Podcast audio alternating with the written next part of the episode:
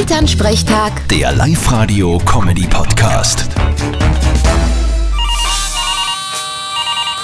Hallo Mama, Grüß dich, Martin. Ich sag das, wir haben den Schock unseres Lebens gehabt gestern. was ist denn passiert? Der, der Hannes und die Zoe waren mit kleinen Pferdl da und der rennt ja mittlerweile schon, gell?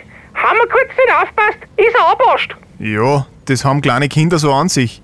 Aber weit kann er nicht gekommen sein, oder? Eh nicht, aber gefunden haben wir ihn nirgends. Der ist ums Eck und war wie vom Erdboden verschwunden. Geh, das gibt's ja nicht. Ja, offenbar schon. Wir haben gesucht und gesucht. Im Drahtbahn, am Heibahn, im Kurstuhl, im Saustall, bei den Händel. Nirgends zum Finden, der Bub. Die Zoe wird ja da eh nervlich am Ende gewesen sein. Weißt du, was die da hat?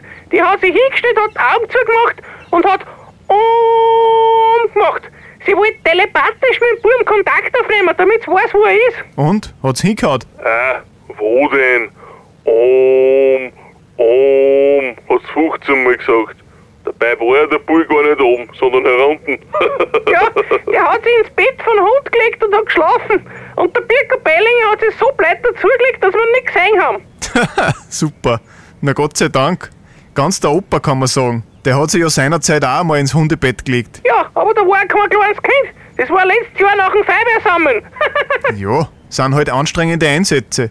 Da darf man schon mal miert sein. Vierte Mama. Bitte, Martin. Elternsprechtag. Der Live-Radio-Comedy-Podcast.